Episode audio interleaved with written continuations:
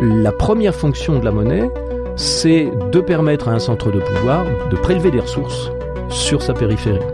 On est obligé de fournir de l'intérêt à on ne sait pas quoi, à un système qui ne fait que grossir et qu'on ne peut pas arrêter. Bienvenue sur Sismic, le podcast qui explore les futurs à partir de ce qui bouge aujourd'hui.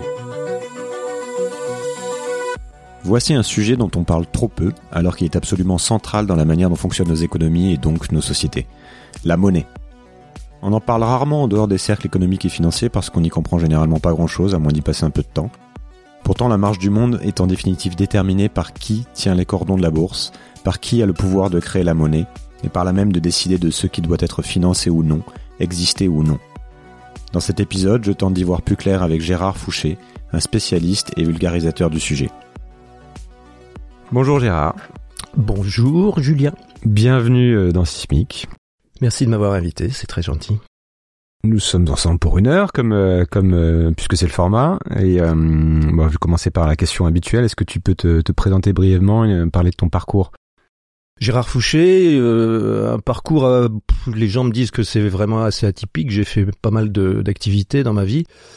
Euh, je dis pas pas mal de métiers parce que c'est, je fais une différence entre un métier, c'est-à-dire quelque chose qu'on qu'on apprend et qu'on pratique, et puis une activité. Ma, ma dernière activité là en ce moment, je suis jardinier, par exemple. J'ai, je suis en train d'apprendre la permaculture. On va peut-être en reparler dans, dans notre entretien. Pour me résumer, si tu veux, j'ai probablement passé une grande partie de ma vie à essayer de gagner ma vie, de la gagner, en allant chercher ce que les gens appellent de la monnaie, de l'argent. J'ai hum, créé plusieurs entreprises, j'ai travaillé rarement, très rarement pour d'autres personnes, j'ai même été jusqu'à faire du trading, et je me suis aperçu avec les années que finalement, hum, c'était peut-être pas avec le travail qu'on gagnait le plus d'argent j'ai fini par arriver avec beaucoup de temps, ça m'a pris beaucoup de temps à cette conclusion. Et donc, euh, effectivement, quand j'ai vu la crise en 2008 et en 2009, j'ai constaté, comme tout le monde, qu'il y avait beaucoup plus de gens qui continuaient à faire fortune sans, apparemment, en restant un petit peu en vacances ou en dormant. Euh, et il y avait beaucoup de gens qui perdaient leur maison, qui se retrouvaient à poil sur des trottoirs, euh, qui se suicidaient, qui tombaient malades, etc. C'est à partir de ce moment-là que j'ai commencé vraiment à m'intéresser à la monnaie, à l'argent, parce que je me suis dit, s'il y a des gens qui ont beaucoup d'argent et d'autres qui n'en ont pas beaucoup, ça doit avoir quelque chose à voir avec la monnaie. Et quand j'ai constaté qu'il y avait des gens qui gagnaient dix mille fois plus que d'autres, hein, c'est, l'amplitude à peu près des inégalités sur la planète, je me suis dit c'est pas possible. Moi j'ai essayé toute ma vie de gagner de l'argent en travaillant, et puis euh, il y a des gens qui gagnent dix mille fois de plus que d'autres, ils travaillent pas dix mille fois plus, c'est pas possible. Donc c'est comme ça que ce parcours d'entrepreneur, de, d'humain qui essaye d'apprendre euh, plein de choses dans différentes directions pour avoir à la fois des analyses, euh, des analyses pointues, mais en même temps essayer de comprendre euh, la globalité du monde où nous vivons. C'est comme ça que je j'ai été amené à m'intéresser à ce que je considère maintenant comme une des racines principales des inégalités, des, des déséquilibres que nous constatons sur la planète, et donc à là de depuis une dizaine d'années maintenant à m'intéresser vraiment à la, à la banque, à la finance, à l'économie, etc. Donc c'est ça ta grille de lecture maintenant que tu as, que tu as posée sur l'actualité, sur la, sur la marge du monde? Comment tu la tu définirais peut-être cette grille de lecture? Euh, pas uniquement, parce qu'il y a tellement tellement de choses aussi. Il euh, y, a, y, a, y, a, plein de choses. Euh, cette grille de lecture, je la définirais sur. Euh, c'est très, c'est très ambitieux, mais euh, sur une espèce d'histoire de de, de, de l'humain, une, une sorte d'histoire de l'humanité.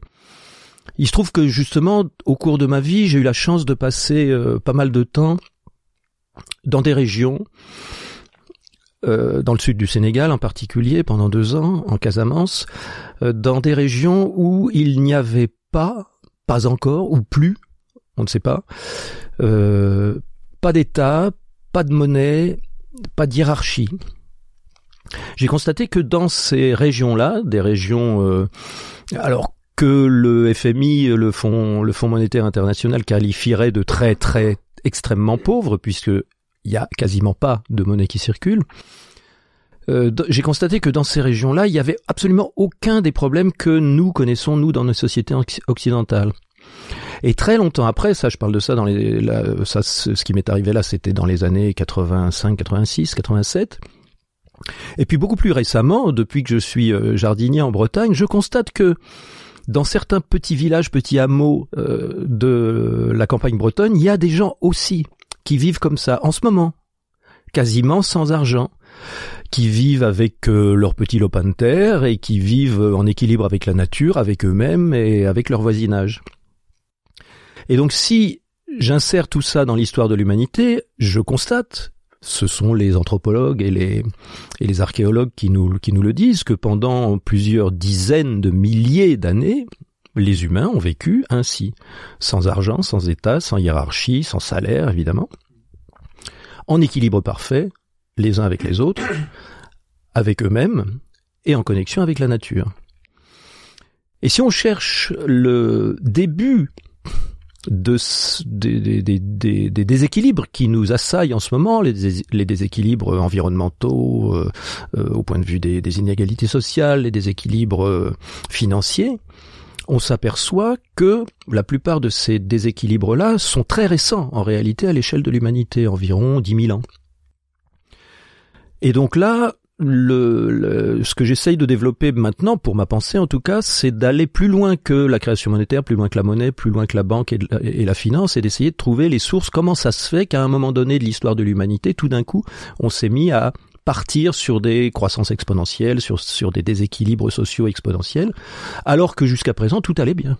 Mais la croissance exponentielle, elle est quand même euh, assez récente, c'est-à-dire qu'on a oui, c'est ce que je dis. L'histoire, oui, oui. mais même l'histoire de la monnaie, elle commence quand à peu près? On peut peut-être repartir de là en fait, euh, de se dire à quel point on a on a commencé, euh, c'est quoi, de 3000, 3000, 4000 ans, on a commencé à avoir de la monnaie. Et c'est, c'est est-ce que c'est pas ça qui a permis aussi le, le, développement en fait de la civilisation? Bien sûr, bien sûr, c'est ça qui est très ambigu, très amusant même. quel a été le rôle de la monnaie dans, dans l'histoire? On peut passer un peu de temps dessus. Un rôle de booster un rôle de booster extraordinaire. Alors les, les premières monnaies, c'est moins 600, moins 700 avant Jésus-Christ. Les premières pièces qu'on trouve, c'est en Lydie, euh, c'est l'Asie mineure, c'est euh, le, l'est de la Turquie actuelle. Et donc on, trouve les premières pièces de monnaie frappées à, l'effigie d'un, souverain, d'un chef, dans ces régions-là, à peu près à cette époque-là. À partir de ce moment-là, euh, la plupart des souverains ont découvert que frapper monnaie était un outil extraordinaire. On pourra en parler. Mais euh, c'est pas forcément la première occasion où des humains ont inventé quelque chose qui pour eux était une stratégie de survie optimale.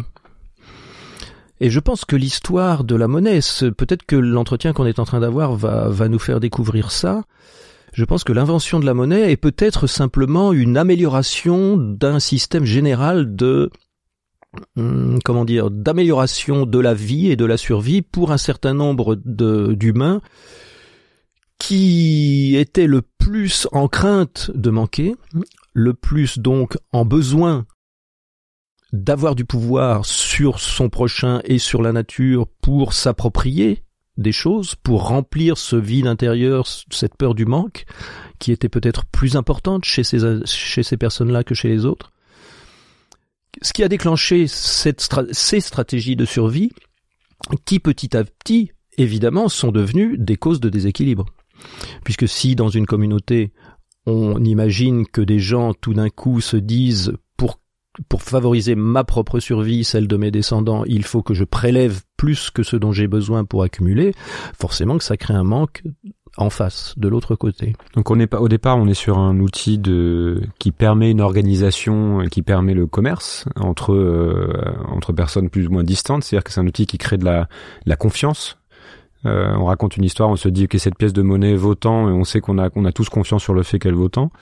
Euh, c'est un outil qui permet la création d'empires, c'est un outil qui permet de faire du contrôle. Comment comment tu vois ça en fait? Je pense que la notion de confiance aussi est intéressante pour euh, pour comprendre comment ça s'est euh, comment ça s'est mis en place de, confiance et de contrôle C'est justement un outil extrêmement euh, complexe, complexe et ambigu.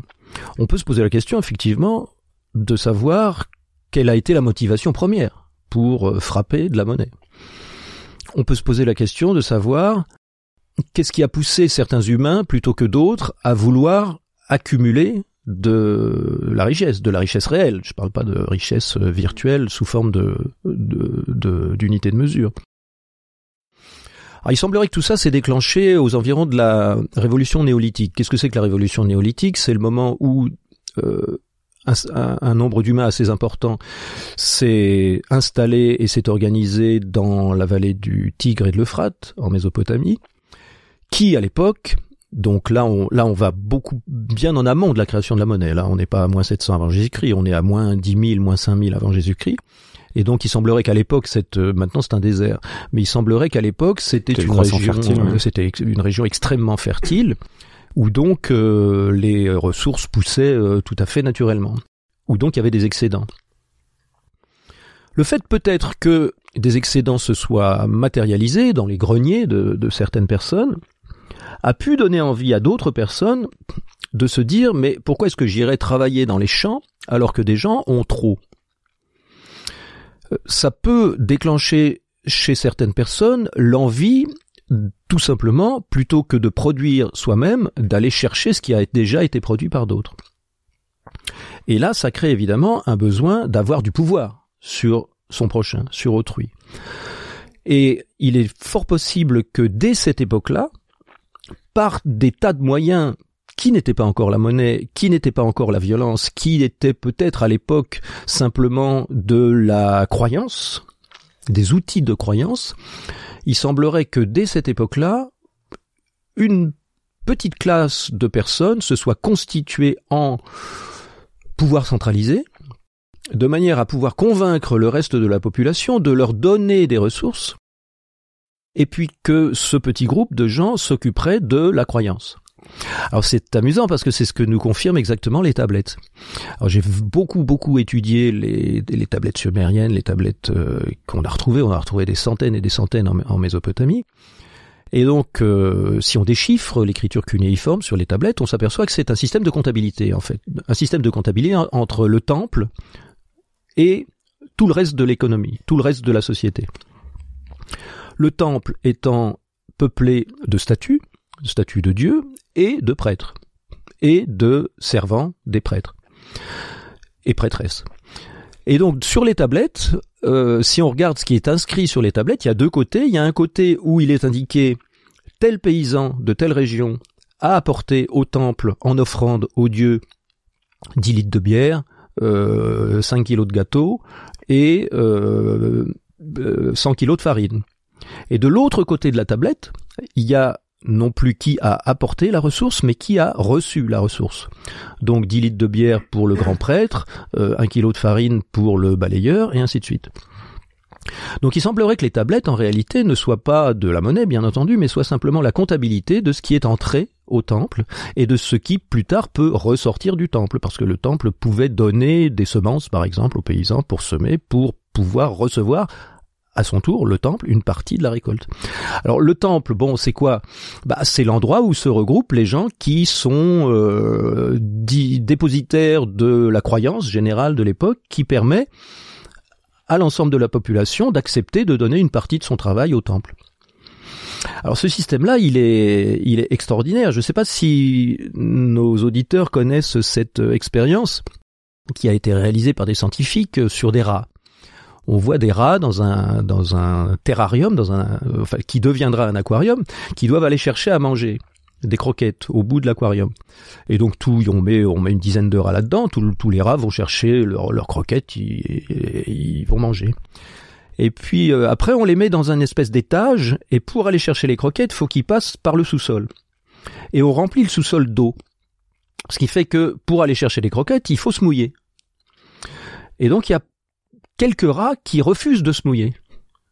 Et puis quelques rats, on pourrait dire les rats courageux ou travailleurs, qui vont chercher des croquettes en nageant et qui remontent au premier étage pour manger leurs croquettes. Jusque-là, tout va bien. Et puis ensuite, on remplit le sous-sol jusqu'à ce qu'on soit obligé de faire du sous-l'eau pour aller chercher des croquettes.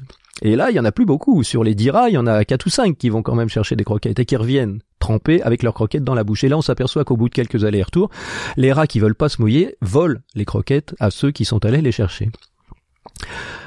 Et donc, ce sont des rats qui ont compris que la stratégie la, la, plus euh, la, meilleure, la, stratégie optimale pour eux, comme on dit en, évolutionnisme, euh, c'est de ne pas se mouiller et de prendre les, les croquettes à ceux qui ont accepté d'aller se mouiller. sur une interprétation un peu euh, Alors, ce qui est très amusant, c'est que de bah, comment, comment, moi, je dis rien, je, je décris l'expérience.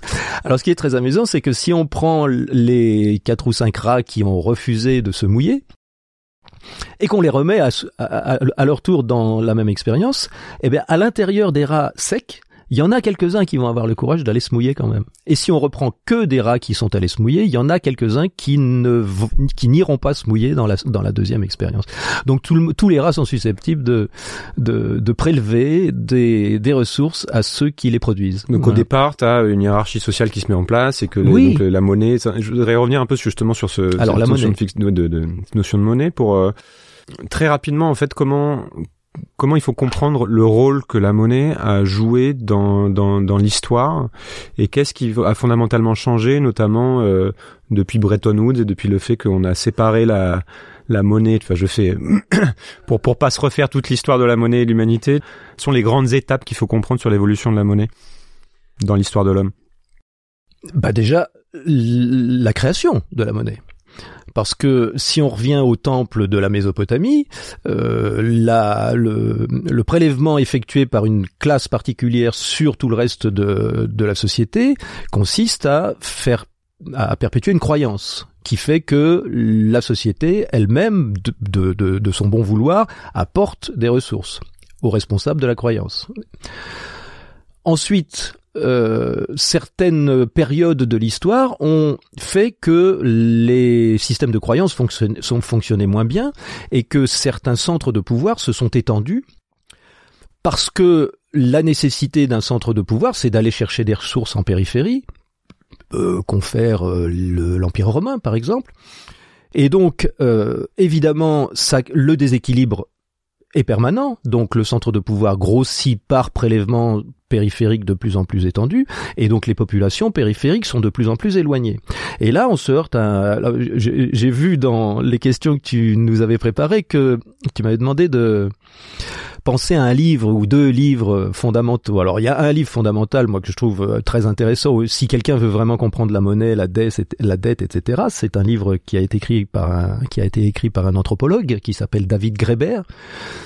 David Greber, euh, qui a écrit un livre qui s'appelle Dette 5000 ans d'histoire. Bon, et dans ce livre-là, David Greber nous raconte que d'abord les premières pièces de monnaie ont, ont, été retrouvées en priorité dans tout, dans la périphérie de tous les empires, et, que donc elles ont servi un objectif bien particulier, très subtil et très efficace. Quand un, centre de pouvoir ne dispose pas de monnaie et qu'il a besoin d'aller chercher des ressources en périphérie de son propre territoire, il faut envoyer de l'armée pour aller occuper les territoires et prélever une certaine partie des ressources sur les agriculteurs qui sont là. Évidemment, les agriculteurs se rebiffent un petit peu et refusent de donner des ressources, donc il faut amener de la force, il faut amener de l'armée. Et la monnaie, la création monétaire par le centre de pouvoir, c'est un progrès énorme là-dessus. Parce qu'au lieu d'aller menacer les populations, voire les massacrer, voire les décimer pour en garder que 1 sur 10, et euh, pouvoir avoir des travailleurs euh, bénévoles qui produisent des ressources pour le pouvoir central, le fait d'arriver avec des rondelles métalliques frappées à l'effigie du chef et de proposer aux paysans non pas de les massacrer pour leur voler une partie de, leur récolte, mais de leur payer une partie de la récolte avec ces petits objets qui représentent le chef, qui représentent le pouvoir, qui représentent le, le, le centre du royaume ou de l'empire, ça change tout. Ça change tout pour le souverain et pour son centre de pouvoir, parce que ça lui permet de prélever des ressources en donnant l'illusion aux, populations occupées qu'elles sont payées, alors que bien entendu, euh, David Graeber, dans ce livre, parle du complexe militaro euh, c'est-à-dire prise de possession des mines qui permettent de fabriquer les pièces, prise de possession, évidemment, euh, propriété de l'armée qui va exercer la menace sur les populations conquises, et évidemment création de la monnaie. Donc ces éléments-là permettent au centre de pouvoir de rapatrier des ressources vers le centre en donnant aux populations conquises l'impression qu'ils sont payés. Alors c'est là que la monnaie devient, dans un deuxième temps, un outil, comme tu dis dans ta question, échange, un outil d'échange, un outil de fluidité de l'économie. Pourquoi? Bah Parce que évidemment, quand, euh, quand un paysan qui était jusqu'alors autonome, qui était jusqu'alors producteur lui-même de tout ce dont il avait besoin, de ses outils, de son, alimentation, de ses animaux, euh, euh, évidemment en communion avec ses voisins, avec sa communauté. C'est sûr que évidemment tout le monde ne produit pas exactement la même chose au même moment, donc il y avait des, il y a, y a, il y a toujours d'ailleurs dans les communautés comme euh, en, dans le sud du Sénégal, en Casamance où j'étais, et encore maintenant dans les hameaux bretons, il y a toujours des communautés où les gens se font des, des dons mutuels en permanence. Il y a toujours un petit truc en trop dans le jardin qu'on amène aux voisins, et puis mmh. euh, 15 jours après, c'est vice-versa. Donc ces systèmes-là étaient en place, et ils ont été évidemment mis à mal par le fait que soudain, il a fallu et là, il y a encore la subtilité de la, de la menace physique derrière la monnaie, toujours. Il a fallu à un moment donné accepter le système monétaire pour payer l'impôt au centre de pouvoir. Le fait d'obliger les populations à payer un impôt dans une monnaie qu'ils ne peuvent pas créer, que seul le souverain peut créer, c'est évidemment un, un, élément stratégique de l'acceptation par, le, par les populations conquises du nouveau système monétaire. Donc l'impôt devient un moyen d'imposer la monnaie, c'est la racine étymologique du mot impôt, imposer. Et, euh, et donc euh, le paysan qui auparavant était autonome se voit obligé de passer du temps supplémentaire pour produire des ressources supplémentaires qui vont être euh, envoyées au centre de pouvoir, et aussi il se voit obligé de travailler pour acquérir de la monnaie pour payer l'impôt l'année suivante. Et donc, c'est ça qui est, qui est phénoménal, c'est que ce, ce, ces, obligations-là déterminent chez chaque paysan conquis la nécessité de se spécialiser dans ce qu'il sait faire de mieux. Il ne peut plus passer tout son temps à euh, élever des poules, puis euh, aller chercher du lait, puis cultiver du, du, blé, etc. Il est obligé, pour avoir de la monnaie qu'il n'a pas en sa possession, mais que tous ses voisins ont également reçu ou pas pour une part de leur récolte, il est obligé de se mettre à fabriquer quelque chose qu'il va pouvoir vendre. C'est là que naît la société marchande. C'est là que naît ce que nous appelons maintenant euh, assez faussement l'échange, qui n'est pas en réalité un échange de biens contre un autre bien, qui est un échange d'un bien contre le bien le plus précieux, qui est la monnaie, parce qu'on en a besoin pour se soumettre au centre de pouvoir.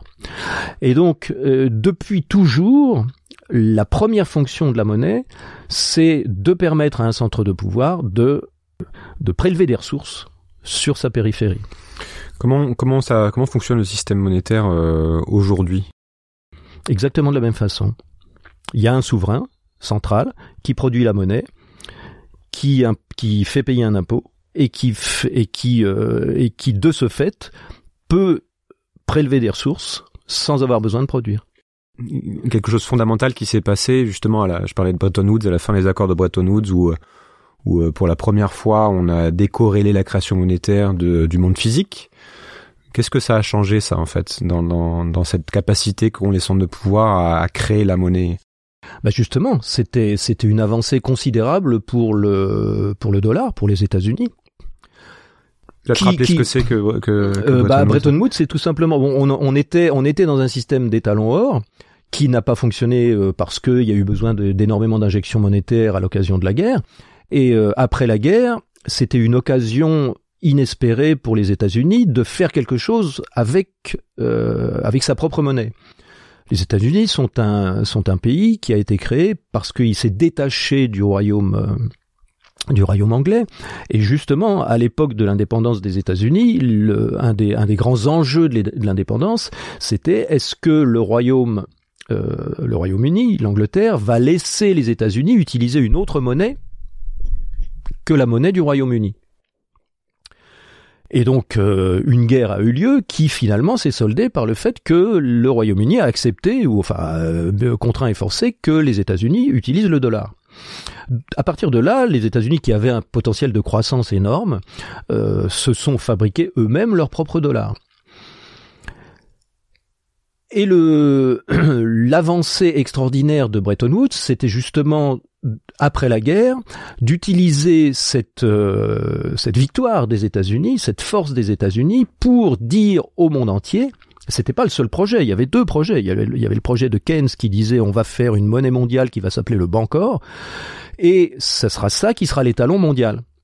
Mais le Bancor est une monnaie internationale. Et l'autre projet, c'était c'est une bonne idée le Bancor, mais il y a une meilleure idée, c'est de prendre comme monnaie internationale la monnaie des États-Unis, le dollar. Et à partir de là, bien entendu, le souverain qui crée la monnaie de qu'on utilise pour le monde entier sera de fait le souverain du monde entier. Puisque c'est en créant de la monnaie que ce souverain pourra acquérir des biens, des ressources auprès du monde entier en les payant avec la monnaie qui peut créer ex nihilo, qui peut créer lui-même. Donc le dollar était devenu la seule monnaie convertible en or. Exactement. Le, le, le dollar est devenu la seule monnaie convertible en or et toutes les autres monnaies étaient indexées sur le dollar. On n'est plus là-dedans aujourd'hui. Donc depuis, euh, on n'est plus là-dedans, mais euh, c'est en train de bouger énormément parce que bon. comment comment comment ça fonctionne justement aujourd'hui? Quel rôle joue le dollar, par exemple pour une puissance comme les États-Unis Ça peut être un bon exemple. Et qui contrôle la monnaie? Et, euh, et pourquoi c'est un enjeu si important en fait? Qu'est-ce qu'on qu'est-ce qu'il faut comprendre là-dessus? Le 15 août 1971, les dollars avaient le, les Américains pardon ont eu besoin de créer beaucoup, beaucoup de dollars pour financer euh, la guerre du Vietnam à l'époque.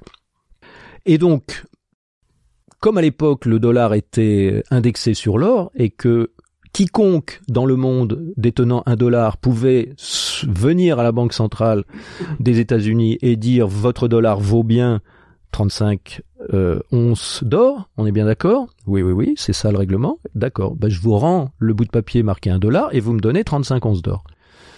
Donc il y a beaucoup de gens qui ont commencé à faire ça. En particulier les Allemands qui se sont aperçus que les États-Unis créaient beaucoup de dollars pour financer leur guerre et ce faisant diluaient la monnaie mondiale.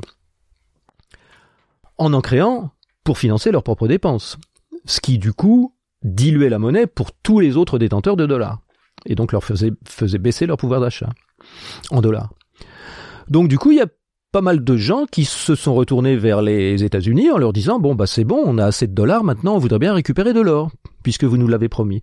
Et c'est ce jour-là, bizarrement, que les États-Unis, par la voix de Nixon, le 15 août 1971, ont dit bah non c'est fini, on, on rembourse plus.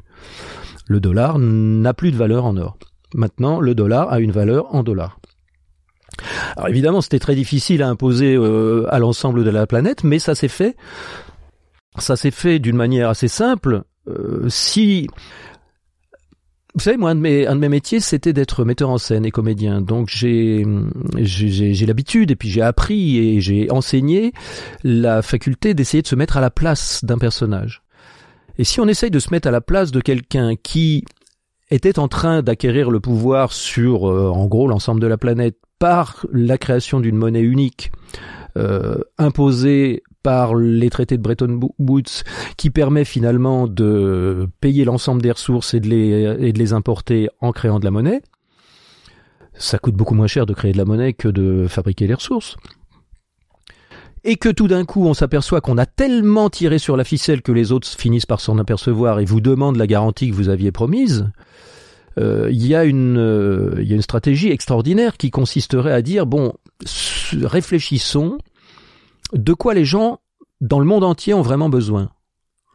Peut-être que si on imposait simplement sur cette chose-là qu'elle soit payée en dollars, peut-être que nous, on pourrait déjà l'accueillir, l'acquérir cette, cette ressource-là simplement en créant des dollars, et peut-être que tout le monde aurait besoin des dollars, donc du coup, on n'aurait pas de problème puisqu'ils accepteraient quand même qu'on leur paye tout en dollars parce qu'ils en ont besoin pour acheter autre chose dont ils ne peuvent pas se passer. Et cette chose-là, c'est Bah le pétrole, évidemment. Donc euh, c'est une stratégie, c'est pas une stratégie évidemment. Personne n'a eu, je pense, ou peut-être, peut-être des gens ont eu cette réflexion-là. C'est fort possible. Il y a des. Donc l'état noir en fait ça a été compensé. La fin de l'état noir a été compensée par le fait qu'on paye le, pétrole en dollars. Et ben, voilà, si si on considère que la ressource dont tout le monde a besoin dans le monde, sur la planète, là à cet instant donné de l'histoire et de l'industrie, c'est le pétrole. Hmm. C'est un bon plan c'est un bon plan de dire euh, on va tout payer. Alors après, bon, après c'est tout un travail. Hein. Attention, c'est des Il y a des, il y a, j'ai, j'ai des amis qui me disent, mais euh, tu devrais pas, euh, parce que ça m'est arrivé de dire, c'est fabuleux de créer de la monnaie parce qu'on peut tout obtenir sans rien foutre. Mais euh, les gens, me, mais j'ai des amis qui me disent, tu devrais pas dire ça parce que c'est beaucoup de travail quand même. Alors comment, De- comment, de mettre un pour, mieux comprendre, comment, comment les États ou les, ou les, les, comme l'Union européenne aussi, créent le, créer de la monnaie. Qu'est-ce que ça veut dire créer de la monnaie? Quelles sont les implications pareilles en termes de, jeu de puissance en fait et de, de lecture du monde? Créer de la monnaie, ça veut dire donne-moi quelque chose que tu as et en échange, échange avec des gros guillemets, je te donne un bout de papier sur lequel est marqué je te dois ce que tu viens de me donner. C'est ça créer de la monnaie. Voilà. J'ai tu as un beau fauteuil là qui me plaît, il vaut combien? Il vaut euh, 1000 euros, d'accord. Voilà, je te signe, je prends mon stylo, mon papier, je te signe un bout de papier et je te dis, je te dois, je te dois pas un fauteuil, je te dois la valeur de ce fauteuil, 1000 euros, que je te donnerai peut-être un jour. Alors, la magie de la création monétaire, c'est qu'il faut être le souverain pour imposer ça. Si on le fait entre nous, on peut le faire entre nous, mais il faut qu'il faut qu'il y ait des systèmes de réciprocité et d'équivalence mathématique qui soient bien faits. On travaille aussi là-dessus pour faire des systèmes citoyens qui fonctionnent de cette façon. Mais pour un souverain qui veut profiter de cette, euh, de cette possibilité-là pour acquérir des ressources, il faut avoir derrière une puissance de contrainte. Et la puissance de contrainte, là, en l'occurrence, elle est que le souverain, qui est qui n'est pas forcément un roi, qui n'est pas forcément un État, qui n'est pas forcément euh, un, un secteur économique particulier, ça peut être n'importe quoi. Le souverain doit pouvoir dire je te donne ce bout de papier qui peut te sembler sans valeur. Il peut te sembler que je t'ai pris ce fauteuil, que tu ne l'as plus et que à la place tu as un bout de papier, sauf que ce bout de papier, je te le garantis, pourra te servir à toi à acquérir autre chose auprès de quelqu'un d'autre pour la même valeur. C'est le fait que que l'ensemble d'une communauté soit convaincu par le centre émetteur que la dette du centre émetteur pourra être utilisée à son tour par n'importe qui pour acquérir des ressources réelles à la place de, du bout de papier en question. Donc on est vraiment sur une logique de le- la confiance est complètement centrale dans le, dans le fait que le système tienne. ouais. Bah, la monnaie, la monnaie papier, la monnaie, euh, euh, je dirais matérielle, les pièces et les billets s'appellent de la monnaie fiduciaire. C'est le, ça vient du latin fidus, la confiance. Alors, est-ce que c'est de la confiance que nous respectons le contrat qui consiste à dire que nous, entre nous, qui ne pouvons pas émettre de la monnaie sous cette forme-là, nous acceptons de l'utiliser entre nous, ou est-ce que ça veut dire nous avons confiance que le centre émetteur peut nous forcer à accepter ce marché? Donc les centres émetteurs, donc tu parles de, de souverains qui créent la monnaie et qui du coup en tirent une certaine forme de pouvoir, même un, un pouvoir assez conséquent parce que On y reviendra, parce que ça joue beaucoup sur la démocratie. voilà. Aujourd'hui, qui sont ces centres émetteurs? Puisque si je comprends bien, on a quand même dans beaucoup d'États des, des banques centrales qui émettent la monnaie qui sont indépendantes. Notamment, et ça serait intéressant de, de partir sur, euh, sur l'euro et ce qui se passe en Europe. Aujourd'hui, la banque, c'est la Banque Centrale Européenne qui émet l'euro, indépendamment de, des systèmes de gouvernance européens et indépendamment des États. Du coup, qui, qui est ce souverain dont tu parles en fait? Alors c'est intéressant parce que on est parti tout à l'heure de la Mésopotamie et du temple qui tenait juste la comptabilité mutuelle mais qui, prélevait quand même des ressources. On est passé par euh, le roi, le despote euh, en, en Lydie, en Asie mineure, qui a frappé sa première, euh, pour la première fois son profil sur une pièce de Mhm. monnaie. Donc là, pour l'instant, c'était un petit groupe d'individus dans le temple, un individu solitaire qui est ensuite devenu un roi, un souverain, etc. Qui est devenu ensuite une banque centrale qui produisait la monnaie pour un souverain et qui faisait payer un intérêt au souverain, c'est-à-dire aux contribuables, sur cette création monétaire qui, Donc qui, le souverain, qui est ça peut être un chef, d'État ou un gouvernement. Ça ouais. peut être un individu, ça peut être un gouvernement, ça peut être aussi, comme c'est le cas là aujourd'hui, en ce moment, euh, à chaque fois qu'une banque émet un crédit, à chaque fois qu'une banque achète un actif, toute banque commerciale paye l'achat de cet actif ou l'émission du crédit nouveau par justement une création de monnaie supplémentaire. quand une banque euh, crée un crédit pour quelqu'un qui vient prendre un crédit pour acheter une maison, la banque rajoute la monnaie correspondante sur le compte de la personne qui vient de prendre le crédit si vous venez dans une banque et que vous prenez un crédit de 100 000 euros, la banque rajoute 100 000 euros sur votre compte. À partir de rien. À partir de rien. Ça s'appelle la création ex nihilo. C'est pas vraiment à partir de rien. C'est à partir du fait que vous avez signé un contrat de crédit. À partir d'une promesse de remboursement. Euh, voilà. Ce contrat de crédit ou cet immeuble que vous vendez à la banque, c'est une, c'est une richesse puisque un immeuble, ça a une certaine valeur. Un contrat de crédit, ça a la valeur de 20 ans de travail d'un, de quelqu'un qui avait besoin d'argent tout de suite. Donc, ça, une, quelque chose qui a de la valeur, ça s'appelle un actif. Ça peut être un actif financier comme un contrat de crédit ou un actif euh, immobilier comme un immeuble. Dans les deux cas, cet actif est absorbé par la banque c'est-à-dire qu'il il, se porte à l'actif du bilan de la banque. Voilà, c'est comme la, la banque littéralement a un immeuble en plus ou un contrat financier, un contrat de crédit en plus, qui représente une valeur qui peut être revendue le lendemain euh, sur le marché immobilier si c'est un immeuble ou sur le marché euh, financier si c'est un contrat de crédit. Hein. C'est ça, les subprimes, ce sont des, des packages de crédit immobilier qui sont revendus sur les marchés. Donc c'est un actif, ça a une valeur.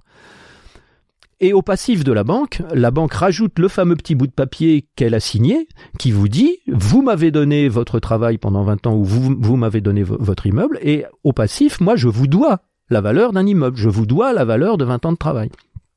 Et c'est ce bout de papier signé de la main de la banque qui devient, pour vous, de la monnaie. Donc en ce moment, les banques, à chaque fois qu'elles achètent des actifs, contrats de crédit, immeubles, ressources, terrains, etc., créent de la monnaie c'est-à-dire rajoute de la monnaie en plus. Mais c'est de la monnaie entre guillemets, en ce sens que c'est juste une dette de la banque envers le secteur non bancaire. Alors du coup, le lien la avec personne qui n'a plus son acte. Le lien avec les, les alors, le lien, le lien avec la souveraineté, c'est que, comme disait, euh, alors je sais, je crois que c'est le regretté Bernard Maris qui était, qui s'est fait descendre euh, dans le massacre de Charlie Hebdo, qui disait, en ce moment, le souverain, ce sont les banques. Pourquoi?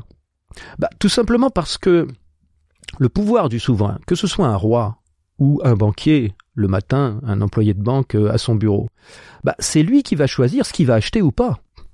C'est-à-dire, c'est lui qui va choisir si c'est un actif réel, existant, qui va recevoir le moyen d'acheter autre chose ou pas. Et c'est lui qui va décider s'il s'agit non pas d'un actif à acheter, mais d'un projet à financer. C'est lui qui va décider en créant de la monnaie supplémentaire, ce projet-là réalisé par cette personne-là m'intéresse, ce projet-là, ce projet-ci réalisé par cette autre personne ne m'intéresse pas. Si on prend un exemple très simple, je suis le souverain, je suis euh, voilà le roi de, de la foucherie. Euh, quelqu'un vient me voir en disant euh, j'ai un projet, c'est de vous construire un palais sire. Hmm. Je dis ah oui, ça c'est bien, je te finance. Et un autre me dit j'ai un projet, sire, c'est de rendre autonome tous les paysans qui travaillent en ce moment pour vous. Là, je dis non, ça ne m'intéresse pas. Donc je décide finalement si il va y avoir un palais en plus ou s'il va y avoir de la liberté en plus. la création de, de, de valeur. Enfin, où, Bah, je décide ce qui, finalement, on peut résumer d'une manière très simple, je décide ce qui va exister ou pas dans, dans le futur. Et donc en ce moment, c'est tout bête, hein, c'est vraiment tout les bête. les banques ou les banques centrales ce sont les banques commerciales. Banque Toute la monnaie que nous utilisons au niveau de l'économie euh, réelle, c'est-à-dire au, niveau de l'économie inter non banque, tout ce qui n'est pas le secteur, ce qu'on appelle le secteur non bancaire, les agents non bancaires, c'est-à-dire tout sauf les banques, les États, les associations, les ministères, les particuliers, etc. Nous utilisons de la monnaie qui est émise par les banques commerciales sous forme d'achat d'actifs, achat d'actifs, achat d'immeubles, achat de, contrats de crédit. Et c'est cette monnaie-là qui est de la monnaie dette de la banque envers nous que nous utilisons entre nous pour tenir nos comptes. Donc pour en revenir à la, à la souveraineté, euh, le souverain décide s'il va exister un palais ou s'il va exister plus de liberté pour sa population. Et, le, et la banque, eh ben, c'est l'employé de banque tous les matins qui décide euh, ce qui va exister ou pas aussi dans le futur. C'est-à-dire, il décide s'il va faire un crédit ou s'il va financer euh, un investisseur ou un spéculateur, et il décide s'il va, va financer ou pas euh, un jeune, euh, un jeune ou une jeune fille ou un jeune homme qui va, euh, qui a une idée géniale, qui a besoin d'un petit crédit de 10 000 euros pour travailler pendant deux ans dans un, garage pour inventer un truc qui va peut-être changer le monde dans dix ans. Mais si ce, si, si si c'est un projet d'investissement ou de, ou de spéculation, évidemment, ça, pour un employé de banque, il n'y a pas de problème, c'est rentable, c'est sûr, on connaît. Par contre, si c'est un projet pour, euh, je sais pas, euh, un nouveau type d'isolation qui coûterait beaucoup moins cher qu'avant, mais qui met en péril l'industrie de l'isolation, ou une nouvelle énergie qui coûterait, qui serait gratuite ou qui coûterait beaucoup moins cher qu'avant, mais qui demande 10 ans de développement, donc qui demande un gros crédit, mais qui met en péril l'ensemble de la filière uranium et pétrole, évidemment que le banquier va pas pouvoir financer ça. Ah, on a quand même des, des et ça se produit tous les jours. Ça se produit tous les jours, en ce sens que c'est peut-être pour cela que nous avons une énorme population de jeunes gens qui euh, qui se retrouvent avec bac plus 5 à travailler chez McDo parce que euh, si on cherche un peu les si on si on pose des questions sur les possibilités de financement, on se on se heurte souvent à des grosses déceptions, des grosses frustrations. Qu'est-ce qui fait alors que euh, je prends je prends pas un, un État possède une masse monétaire parce qu'il lève de l'impôt? Euh, un État possède une masse monétaire parce que la monnaie a été créée ex nihilo au départ et que le cas échéant, elle circule et revient sous forme de l'impôt. Il a la possibilité. Il faut jamais perdre de vue le robinet. Voilà. Il faut... C'est ça que j'essaie de comprendre. En fait, pour bien, même en faisant aussi l'avocat du diable, c'est que est-ce qu'on peut pas dire du coup qu'un État reste un centre de pouvoir dans la mesure où il est propriétaire entre guillemets d'une certaine masse monétaire et qui peut décider de ce qui existe ou non? Ou alors c'est se mettre le doigt dans l'œil que de penser comme ça. Ce serait vrai si l'État pouvait créer lui-même de la monnaie pour financer les projets qu'il désire ou pas les projets que les politiciens qui forment l'État désirent ou les projets que la population qui voterait euh, aurait euh, aurait décidé de voter. Et ça, ça a été le cas, mais ce n'est plus le cas. Ça a été le cas, ça n'est plus le cas depuis longtemps parce que euh, parce que c'est un pouvoir tellement fabuleux, tellement extraordinaire de créer le futur ex nihilo, vraiment. Euh, c'est un pouvoir, on pourrait dire presque un pouvoir quasi divin, puisque celui qui, qui crée la monnaie crée ce qui va exister. Exactement. d'accord. Exactement. Il, en finançant ce qui va exister, il décide ce qui va être fait ou pas. C'est lui qui donne le crédit, la croyance. Et donc, euh, c'est peut-être pour ça que le monde musulman rechigne beaucoup à ces, à ces méthodes-là, qui sont des méthodes plutôt occidentales, parce que dans la pensée, dans la pensée islamique, il n'y a que Dieu qui peut créer le futur. Et donc cette euh, possibilité de créer le futur, forcément, il y a peut-être un moment où ça monte à la tête et où on se dit, bah ça y est, je peux tout faire parce que je possède ce, pouvoir-là. Alors ce pouvoir-là, effectivement, il a paru, il a appartenu à des, à des souverains dans l'histoire, mais il est tellement, tellement stratégique, tellement puissant et aussi tellement euh, subtil parce qu'on voit plein de choses, on voit ce qui se passe, on voit plein de conséquences de ça, on voit des problèmes de distribution, des problèmes d'inégalité, mais on perd presque toujours de vue le robinet. On est, on est un peu dans une situation de gens qui auraient des, des, des, jardins partagés, par exemple, et puis il y a des gens qui seraient pas contents parce qu'ils n'ont pas assez d'eau. Parce qu'il y en a d'autres qui ont plein d'eau, ils ont des citernes remplies d'eau, et puis moi, regardez, mon jardin il est sec, euh, donnez-moi un peu d'eau. Il faut faire finalement des impôts d'eau. Mais on voit pas le robinet général du jardin. Et le robinet général du jardin, bah, c'est la source de la monnaie. Donc l'État a une, citerne. L'État a une citerne, mais il n'a pas le robinet. Il n'a pas le robinet. Voilà. Donc l'État, l'État a une citerne à condition que les autres jardiniers veuillent bien lui donner de l'eau. Donc ce que tu dis, c'est que l'État n'est pas un, n'est pas le centre de pouvoir. Même au, même par exemple si je prends, si je prends les États-Unis qui sont en pouvoir, euh, qui n'a pas les problématiques de l'Union européenne si tu veux, où ça, ça joue à plusieurs mhm. niveaux tu dirais que l'État américain n'est pas un centre de pouvoir il est un centre de pouvoir au même titre que des gens qui font un crowdfunding sont un centre de pouvoir. On peut, on peut comprendre assez facilement ça en faisant la distinction entre quelqu'un qui aurait la possibilité pour financer un projet de dire bah pas de problème, je vous, je vous signe un crédit, allez-y financer sans limite et quelqu'un d'autre qui serait obligé d'aller faire un crowdfunding, c'est-à-dire un financement participatif, c'est-à-dire de monter un projet, d'aller chercher des gens, de la famille, les amis, les amis de la famille, les amis des amis de la famille, etc., pour essayer de récupérer les quelques miettes que chacun que chacune de ces personnes a réussi à mettre de côté après avoir travaillé, après avoir payé ses charges sociales, après avoir payé ses impôts, et que et, et demanderait à ces personnes-là est-ce que vous avez quelques miettes à mettre en commun pour financer mon projet? Ça s'appelle le financement participatif, le crowdfunding. L'État, c'est finalement un gros crowdfunding qui chaque année est obligé de forcer tous ses amis, entre guillemets, c'est-à-dire toute la population, à mettre au pot pour financer des projets communs, c'est-à-dire euh, tout ce qu'on tout ce qu'on peut financer par les impôts, plus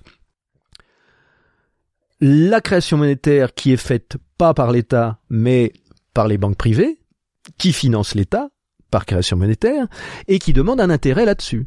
Donc l'intérêt sur la création monétaire, c'est-à-dire sur la monnaie que l'État a reçue en direct du robinet, elle est soumise à un intérêt. Et c'est cela que nous appelons le service de la dette. Le service de la dette, c'est la monnaie que les États reçoivent et sur lesquelles, comme un ménage, comme n'importe quel particulier ou entreprise, doivent payer un intérêt. évidemment, le service de la dette, maintenant, c'est le poste le plus élevé du budget de l'État. Donc en réalité, les, je sais plus quel pourcentage, mais une, énorme partie de l'impôt sert en fait à payer la monnaie. Est-ce qu'on pourrait dire aussi que la souveraineté d'un État ou sa, sa capacité qu'il aurait à créer ce qui existe ou à créer le futur dépend de son niveau d'endettement? Oui, bah bien sûr, puisque le niveau d'endettement, c'est le niveau de monnaie qu'il a emprunté pour financer des choses au-delà de sa propre capacité de financement qui est limitée par les impôts. Donc on va avoir des États, je prends par exemple le cas du, du, Japon, corrige-moi si, si j'ai mhm. tort, mais qui s'endettent plus auprès de sa propre population que auprès d'autres banques.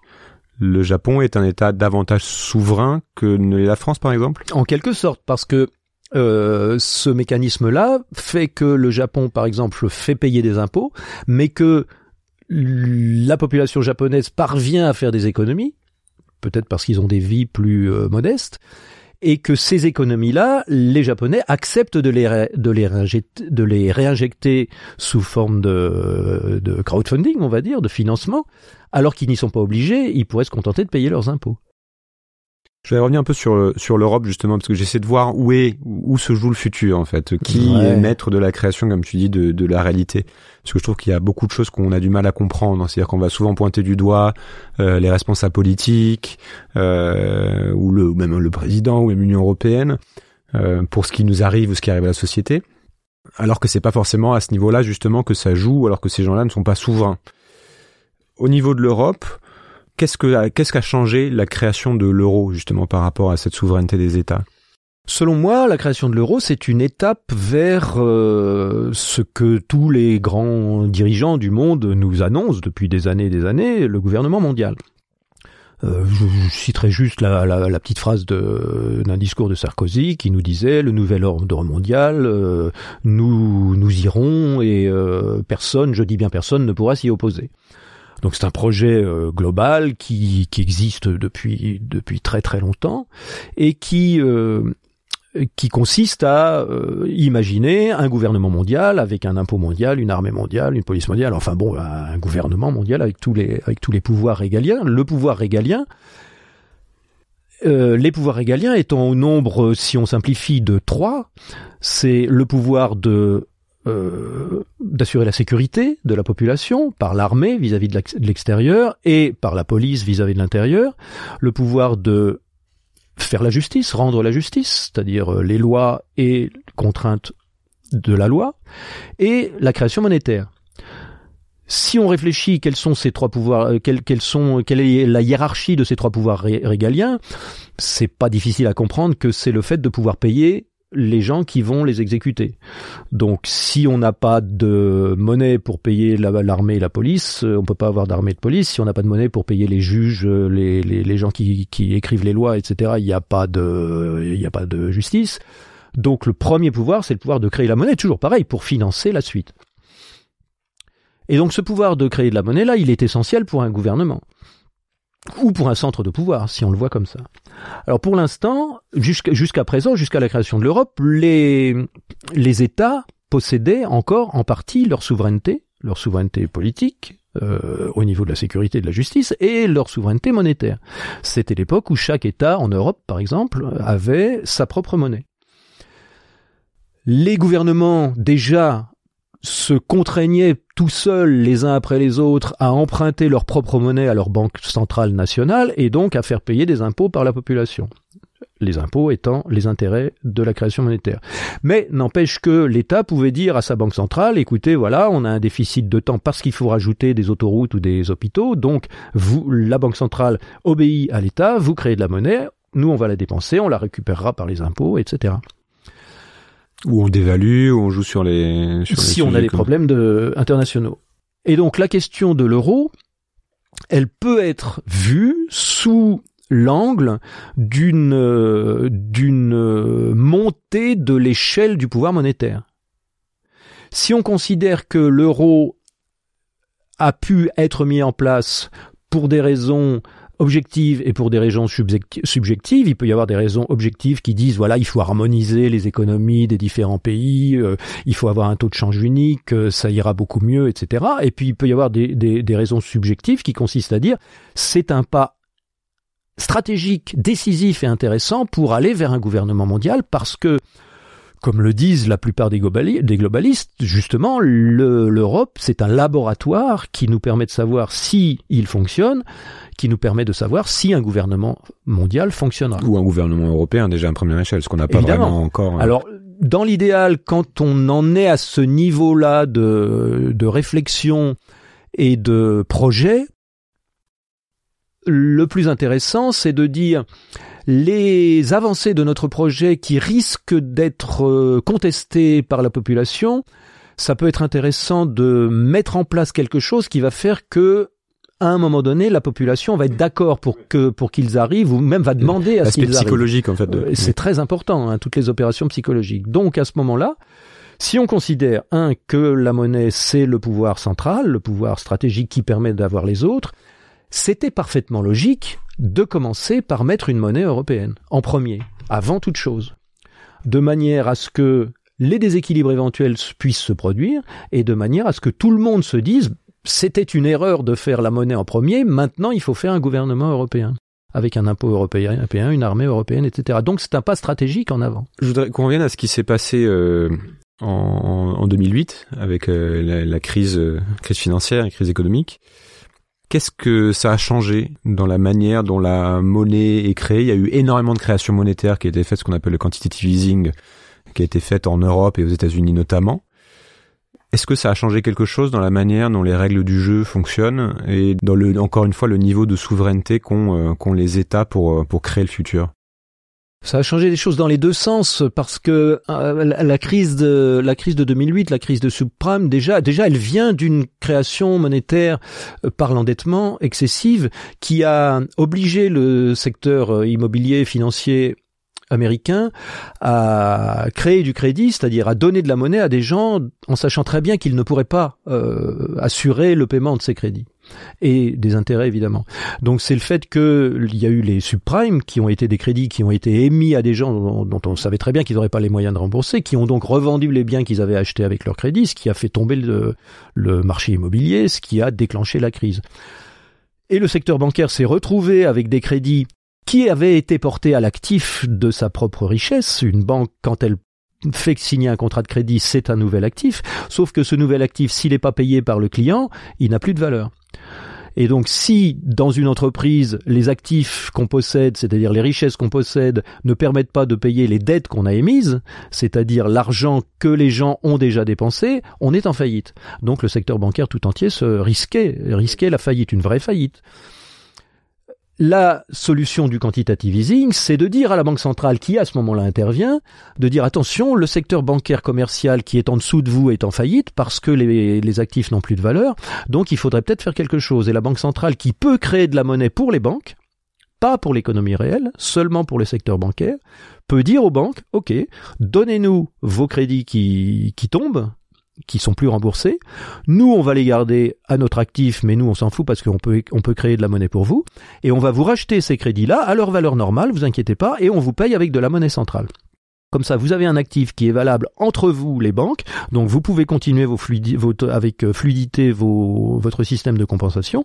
Et vous n'avez pas le risque de faire faillite puisque c'est nous qui l'avons maintenant. Mais en tant que banque centrale, c'est un petit on les a consolidés encore plus qu'avant. Et on leur garantit qu'elles ne peuvent pas faire faillite. Voilà. Alors, du point de vue du système, euh, du système de souveraineté monétaire, on va l'appeler comme ça, l'essentiel, c'est de c'est que le système ne s'effondre pas complètement. L'essentiel, c'est de, conserver cette souveraineté d'émettre de la monnaie en premier et de, si possible, que cette, souveraineté s'exerce toujours par l'endettement du secteur non bancaire, de manière à conserver le rapport de force. Parce que quelqu'un qui doit de l'argent à quelqu'un d'autre, évidemment, n'est pas euh, pas supérieur à, au créancier. Ça, c'est le premier point. Le deuxième point qui est diamétralement opposé, mais peut-être complémentaire à ce, qu'on vient de dire, c'est que pour l'ensemble de la population, ça a créé une envie de comprendre, une envie de savoir, comment ça se fait, comment c'est possible que les banques menacent de faire faillite, elles sont renflouées, qu'est-ce qui se passe, et puis surtout comment ça se fait que nous, population, on est obligé de payer le service d'une dette, mais quelle dette? Tous les pays sont endettés, donc c'est pas possible. On peut pas être tous endettés. Envers qui? Envers les Martiens? Non. Donc tous les pays ne peuvent pas être endettés en même temps. S'ils sont endettés tous en même temps, ça veut dire qu'ils sont pas endettés les uns envers les autres, mais envers quelque chose quelqu'un d'extérieur à eux-mêmes. Donc ça a créé une volonté de comprendre chez, chez une grande partie de la population qui ressort à chaque instant, là en ce moment, euh, sur les ronds-points sur les ronds-points et on s'aperçoit que cette volonté de comprendre à laquelle moi j'ai essayé d'apporter ma petite pierre en essayant justement de, creuser le sujet et d'en devenir un spécialiste et de pouvoir expliquer ce qui s'est passé euh, a créé je dirais presque d'une façon complètement opposée à, à l'autre de diffuser au maximum cette connaissance pour essayer peut-être de diffuser au maximum la capacité de se créer de la monnaie. De se créer de la monnaie en faisant n'importe quoi, une monnaie locale, en faisant euh, un système d'échange local, en faisant euh, des systèmes euh, de, de, monnaie cryptée, etc. essayer de trouver les moyens pour échapper à la centralisation de la création monétaire. Alors je, je veux bien qu'on aille là-dessus, tourne un peu plus justement vers, vers demain. En quoi par rapport aux grands enjeux actuels qu'on a et que j'ai pas mal abordé ici, donc que ce soit notamment l'enjeu écologique, enfin ce besoin qu'on a de de transformer notre rapport au monde et de le changer le système pour consommer moins de ressources, etc. En quoi on a besoin de revoir la manière dont le système monétaire fonctionne et quelles seraient les alternatives possibles? Il y en a plein.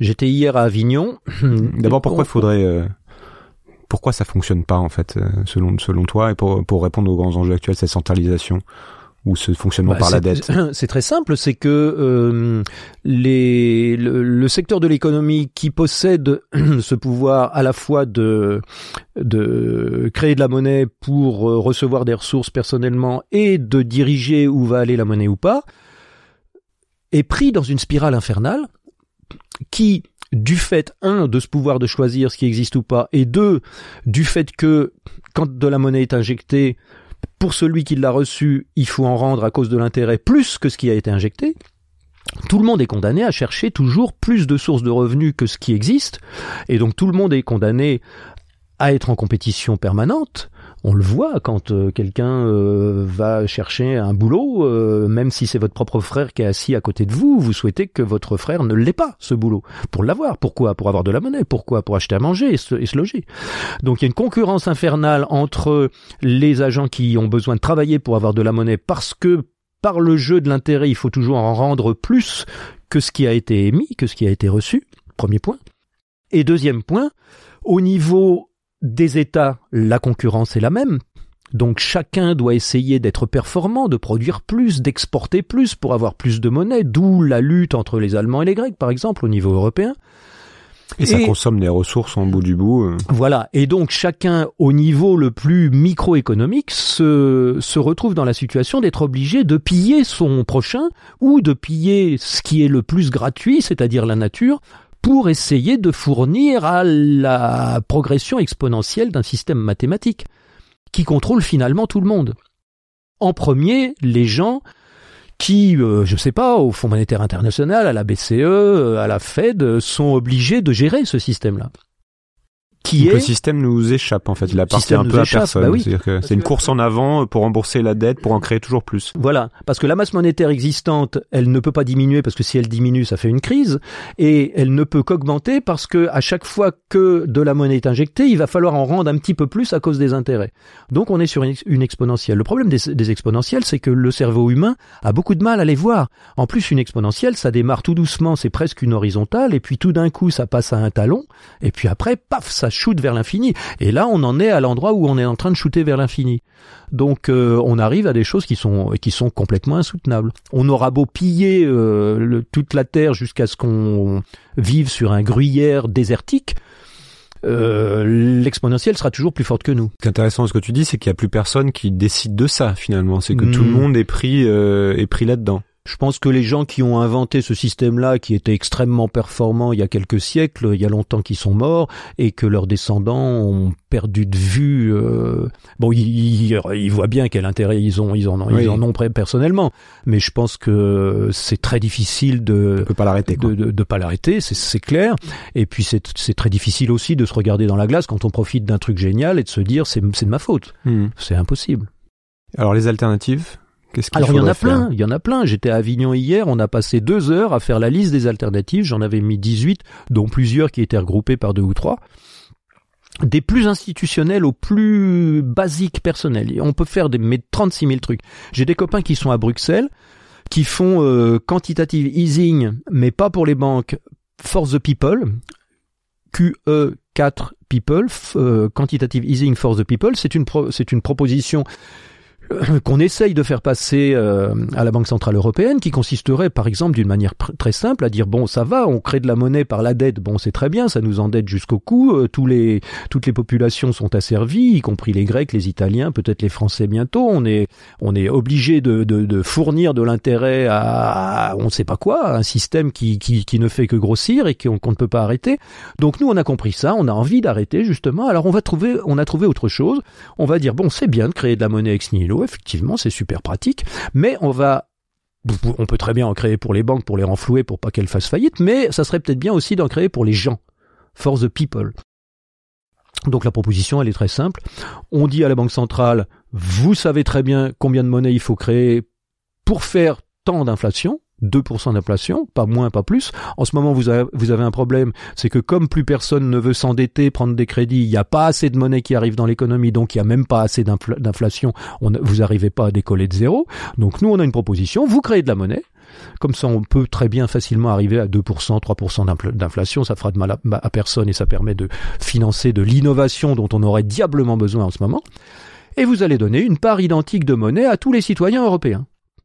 Ça s'est fait, ça s'est fait plein de fois. Ça s'est fait en Australie en 2008. Ça a fait que l'Australie a subi une crise beaucoup moins profonde que les autres pays. ça s'est fait au Japon, ça s'est euh, fait aux États-unis. On fait de la création plutôt monétaire. de redistribuer les 1000 milliards aux banques en, se disant ils vont les, en leur faisant confiance en chaque en blanc que en leur disant vous allez les réinjecter dans le système et au final en fait ils font gonfler une bulle euh, boursière c'est de dire on le donne directement un peu plus à la, le keynésianisme. En gros, on vous donne de l'argent. Ou... Alors il y a alors il y a, il y a plein de solutions après parce que bon il y a toujours la même bagarre qui va se produire comme entre entre les souverains et les financiers. Euh, les, les, les, souverains qui ont accepté de laisser la création monétaire aux financiers parce qu'ils avaient une population qui allait pouvoir payer les intérêts. Il y a eu il y a eu des débats, des, des c'est des, des luttes fratricides depuis des siècles. Donc là on, là si on si on dit à la banque centrale vous allez créer de la monnaie à parts égales pour, pour tous les citoyens, il n'y aura pas de débat. Libre à chacun d'en faire ce qu'il veut. Hein. Si, si c'est quelqu'un qui a déjà des revenus, il peut très bien les mettre de côté, il peut très bien acheter d'autres choses, ou il peut très bien les donner euh, sous forme de crowdfunding pour financer un projet qui lui plaît bien. Comment c'est reçu ça? C'est pas un peu utopique euh? Ah bah c'est très, c'est complètement bloqué par les gens qui, qui voient les brouettes de billets de, de, des Allemands en 1930 et qui disent vous êtes complètement fou, ça va faire de l'inflation. de l'inflation. Bon, le problème c'est que c'est évidemment euh, c'est pas un argument en ce sens que L'inflation, tous les économistes vous le diront, se déclenche quand euh, les capacités de production sont à 100% et que le chômage est à zéro. Donc on en est quand même assez loin. Donc il y a de la marge hein, pour donner de la monnaie aux gens, relancer un peu l'économie. Et puis euh, et puis euh, s'il y a de l'inflation, c'est le boulot de la banque centrale de la de la réguler. On n'est pas obligé de créer de la monnaie à tire larigot tous les ans. On peut très bien l'ajuster à l'inflation. Deuxième proposition, la même chose, mais on la donne pas aux gens parce que voilà psychologiquement, oh, il y a plein de gens qui vont dire mais attendez euh, gagner de l'argent sans rien faire, euh, c'est quand même honteux et tout. Bon, c'est ce que fait c'est ce qu'ont fait tous les souverains depuis depuis 3000 ans, hein, mais bon, ça, c'est moins grave. Et donc on peut dire, ok, on peut créer de la monnaie ex nihilo, mais à ce moment-là, on va dire, on va faire quelque chose avec. De quoi avons-nous besoin? On vote, on décide, on fait des projets, on décide ensemble. En ce moment, il semblerait que le besoin le plus stratégique et le plus urgent, c'est de financer une transition écologique c'est-à-dire de voilà de financer des moyens d'avoir de l'énergie euh, moins chère qui dépend pas du pétrole, de moins dépendre du pétrole de manière à moins dépendre de la géopolitique, donc moins des guerres, d'occupation, etc. Euh, on a besoin, je sais pas, d'isoler des immeubles, de créer de nouvelles énergies. On a besoin de 36 000 trucs, c'est pas difficile. Tout le monde a des idées pour des trucs indispensables et urgents. Donc, il y a des gens en ce moment même à Bruxelles qui disent à la Banque Centrale Européenne, il faut financer une transition, écologique, non pas en faisant des crédits pour réendetter les gens, mais en faisant de la création monétaire pure, en finançant des projets, même s'ils sont pas rentables, on s'en fout, ils seront rentables peut-être dans 20 ans, on verra bien.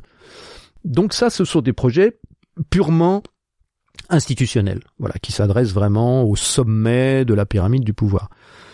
Et qui peuvent être écoutés, hein, parce qu'à tous les niveaux de pouvoir, il y a des gens qui s'inquiètent, il y a des gens euh, qui sont qui ont un cœur et puis qui se disent euh, qu'il faut faire quelque chose, mais que faire?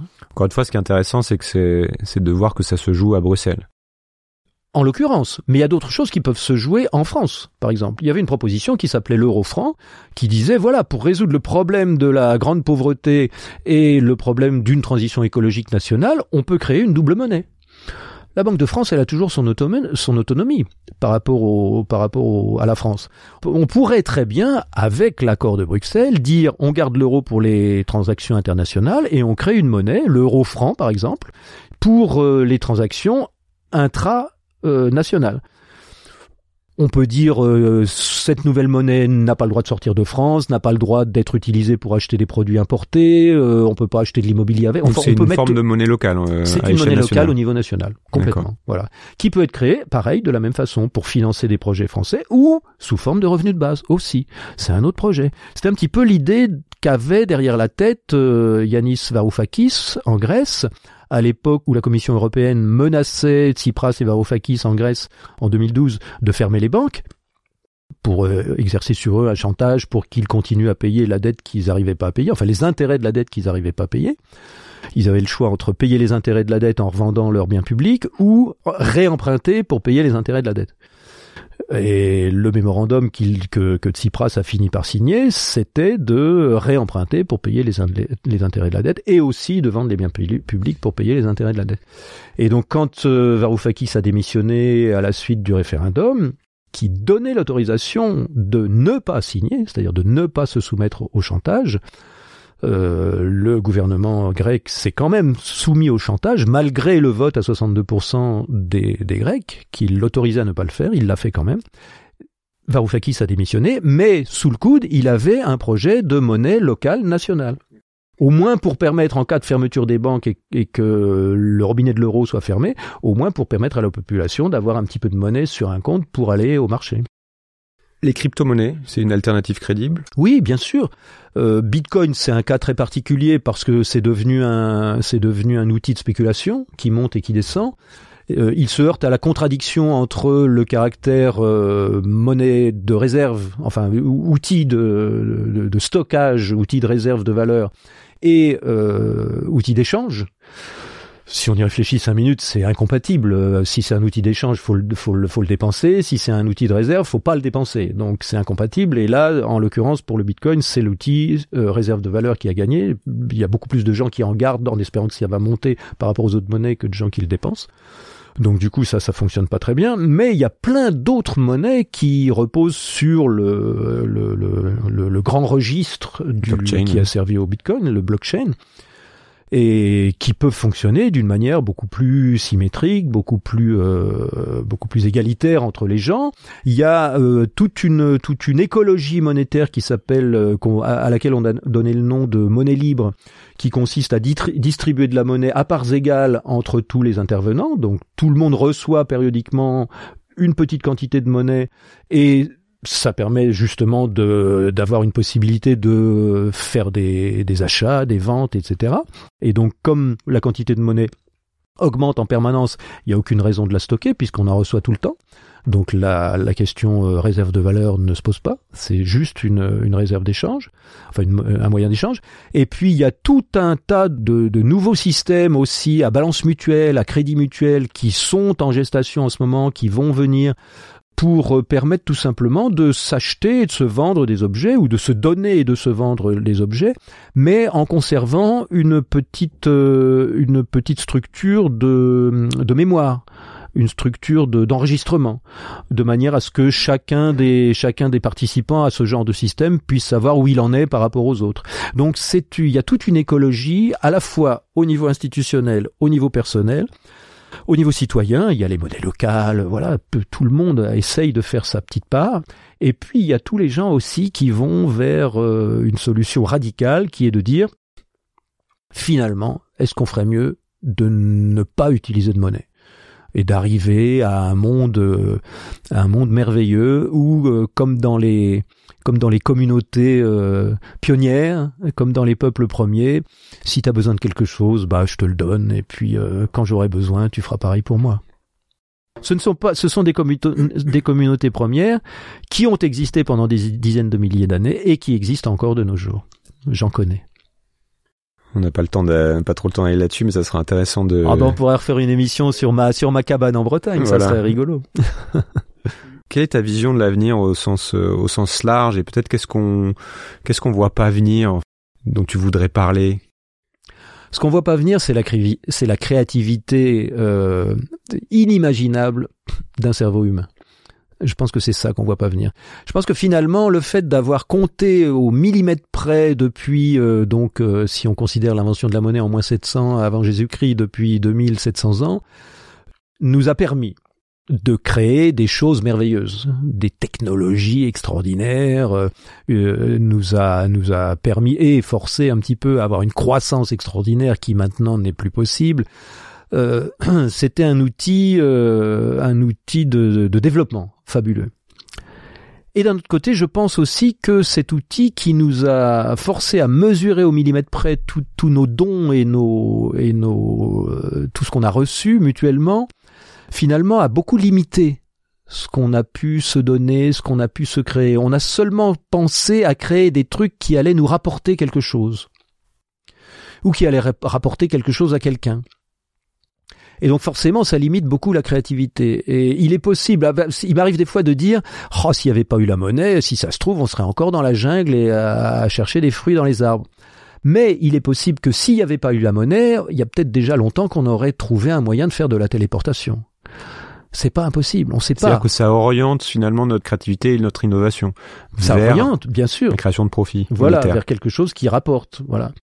Et donc. Et tu penses qu'on est capable de sortir de ça et que c'est une des pistes d'un futur possible. Je pense que c'est là qu'on va. Je pense que c'est là qu'on va. Je pense que là, les, les événements qu'on a connus récemment nous montrent que quand des êtres humains se, se regroupent, alors là c'est sous l'effet de la, de la douleur un petit peu, mais quand des êtres humains se regroupent, aussitôt le cœur s'ouvre, aussitôt les gens retrouvent cette cette coopération naturelle, cette bonté naturelle, cette créativité naturelle, cette entraide naturelle. C'est beaucoup plus agréable d'être euh, d'être dans le froid et sous la neige à, boire des coups que d'être tout seul dans, un studio à attendre son chômage. C'est beaucoup plus agréable de, de, de, se taper dans le dos et de se raconter des, histoires et de dire qu'est-ce qu'on peut faire. Oh bah n'importe quoi, allez on fait quelque chose. Il n'y a pas de chef, c'est spontané. Il y a plein de spontanéité et de créativité euh, qui émergent tout de suite quand le cœur des humains s'ouvre, et pour que le cœur des humains s'ouvre, je pense qu'il faut et il suffit que les humains se retrouvent à égalité se retrouvent à parts égales et que les humains qui auraient encore plus peur que les autres d'aller se mouiller pour chercher des croquettes, et qui en déduisent que c'est beaucoup mieux pour eux de voler des croquettes à ceux qui se mouillent que d'aller en chercher eux-mêmes, je pense que ces humains-là nous apparaissent peu à peu quand notre cœur s'ouvre comme ceux qu'ils sont, c'est-à-dire des humains peureux qui ont juste besoin d'être rassurés et à qui on a juste besoin de dire mais t'inquiète pas, regarde, tout va bien, on est ensemble, t'as pas besoin d'avoir peur, on va s'occuper de toi. On va finir là-dessus. merci beaucoup, Gérard. Merci, merci beaucoup à toi. Merci beaucoup d'avoir pris le temps d'écouter cet épisode. N'hésitez pas à découvrir les autres épisodes déjà publiés dans lesquels j'explore d'autres points de vue, d'autres clés de lecture sur les forces à l'œuvre qui feront le monde de demain. Vous pouvez vous abonner à ce podcast sur votre appli préférée pour être sûr de ne rien rater, et je vous invite aussi à laisser un commentaire ou un avis, 5 étoiles si possible, sur Apple Podcasts ou iTunes pour m'aider à rendre ce podcast visible. Vous pouvez retrouver cet épisode sur sismic.fr avec toutes les références citées, ainsi que d'autres liens pour continuer à creuser les sujets évoqués. C'est Sismic, c'est demain et ça bouge. À bientôt.